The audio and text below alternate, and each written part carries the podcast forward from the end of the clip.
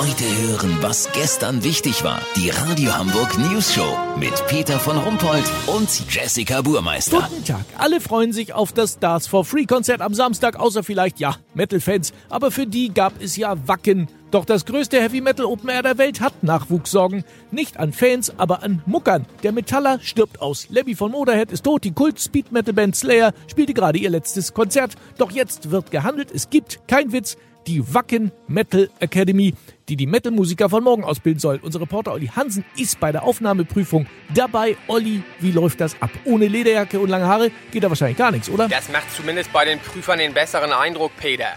Und die Jury ist hochkarätig besetzt. Lukas Dittmann, der Gitarrist von Schlotze of the Dawn, ist dabei. Ernie Larsen, der Drummer von Evil Apokalypse. Und Matt Kalinowski, Sänger der Black Metal Band Shoot Christus to Hell, ist am Start.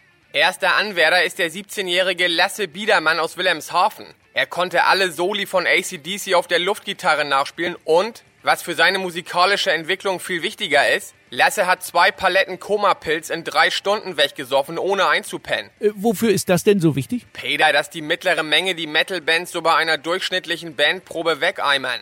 Danach muss man immer noch in der Lage sein, den neuen Song zu performen. Peter, lass so machen. Lasse muss jetzt zum Hörtest. Der geht bei Metal-Muckern genau andersrum.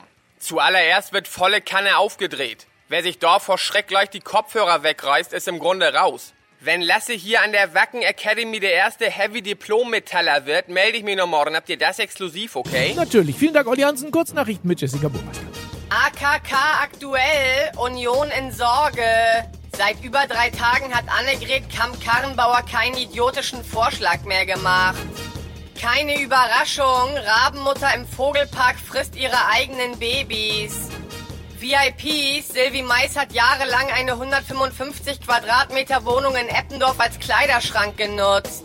Wie krass ist das denn? 155 Quadratmeter nur für Bikinis? Ja, ein Badeanzug war sicher auch dabei. Das Wetter. Das Wetter wurde Ihnen präsentiert von Binatura Lunchpakete aus erneuerbaren Essensresten.